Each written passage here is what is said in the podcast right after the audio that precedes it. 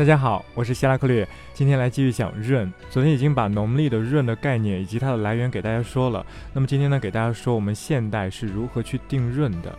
像昨天说的三年一闰、五年再闰、十九年七闰啊，这种定闰的方法呢，它实际上是一个套路，就是说在古代的时候，大家算出来了这个闰大约的这个周期，然后用这个套路给套上去。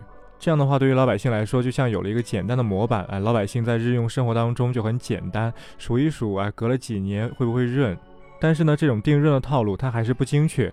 我们现在采用的定润方法已经不是这个了啊，我们现在使用的定润方法非常灵活，什么时候恰好需要调整，我们就去调整。我们现在是这样的，就没有一个套路，没有一个既定的说几年一润，几年两润，啊，没有这样的了。大家听清楚啊！我们现在定闰的方法是：如果发现一个月的中气落在了这个月的二十九号，也就是这个月的末尾，那么这个时候下一个月就需要置闰，下一个月就是闰月。为什么这样呢？大家想一想，我们刚才说的中气它是属于节气的嘛？那么节气它是根据回归年来定立的。一整个回归年有二十四个节气，那么有十二个中气啊，二十四个节气其中的一半是中气。也就是说，这三百六十五又四分之一天，它们有十二个中气，用三百六十五又四分之一除以十二，我们可以算出两个相邻的中气之间，它们实际上相隔三十点四天左右。但是我们的月是朔望月，只有二十九点五天，也就是说，两个中气之间，它们所差的天数是大于我们一个朔望月的长度的。那么这意味着什么？意味着某一个中气落到农历朔望月的月尾，也就是二十九号的时候。这个时候，它相邻的下一个中气要到三十点四天之后，但是它马上要开启下一个月，下一个月却只有二十九点五天，也就是说，下一个月一整个月的长度还比不上它距离下一个中气的长度。从现在开始，它即便走完一整个双月，它也走不到下一个中气。但是上次我们知道，二十四节气应该和十二个月相对应，每一个月对应一个交节和一个中气。刚才说的这种情况下，下一个月没有中气，它就不符合每个月对应一个交节一个中气这种规则。这恰恰就意味着朔望月和回归年它们的脱节。所以一旦发生这种现象，我们就让下一个月成为闰月，在下一个月这个地方至闰。假设今年二零一七年中气落在了五月的最后一天，五月二十九，那么下一个月就是闰月，我们叫它闰六月。然后呢，和五月中气相邻的那个中气啊，它是落在了真正的六月，准确讲是落在了真正六月的第一天，六月一。也就是说，在真正的五月二十九和真正的六月一之间，他们隔了一个闰月。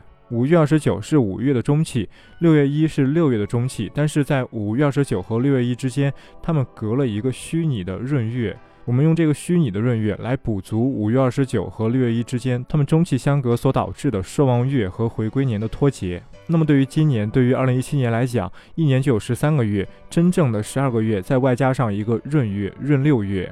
啊，我们长期使用的严格的定立闰的方法就是这样。农历的闰到此已经讲完了。那么对于从西方传来的阳历来讲，这个阳历它有没有闰呢？它也是有闰，但是这个阳历的闰呢？和我们农历的闰，它不是一回事儿，它不是一个概念，大家一定要分清楚阳历的闰和农历的闰啊。农历的闰就是刚才我说的那一套，怎么去定闰啊？闰为什么要闰呢？而阳历的闰很简单，四年一闰。为什么四年一闰呢？大家这样想啊。我们所谓的阳历就是纯粹以回归年为基础定立的历法，它不考虑朔望月，所以呢，一年有三百六十五又四分之一天，而一年包含十二个回归月，这个回归月就不是朔望月了。朔望月一个月有二十九点五天嘛，这个回归月呢就是三百六十五又四分之一除以十二所得到的三十点四天。然后为了方便我们去取整，所以在我们的阳历中每个月有三十天或者三十一天。除了二月，二月不是三十天，也不是三十一天，为什么呢？是因为我们要在二月去加闰。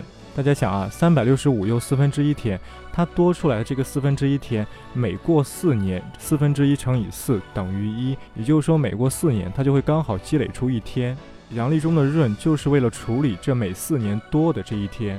那么阳历为了处理这多出来的一天，就把这多出来的一天加在二月上。二月本来有二十八天，但是每过四年就会在二月上加一天。让这个二月成为二十九天，每四年在二月上加一天，这就是阳历的闰。说到这里，大家如果听懂了，那肯定就知道阳历的闰它和农历的闰啊，实际上是完全不一样，它们的本质完全不一样。农历是为了协调朔望月和回归年，而阳历呢是为了处理每四年多的一天，它们的背景、观念、逻辑全都不一样，所以这一点大家一定要想清楚。好，今天先说到这儿，休息两天啊，我再考虑一下，再重新讲回这个占星术。好，我们以后再见。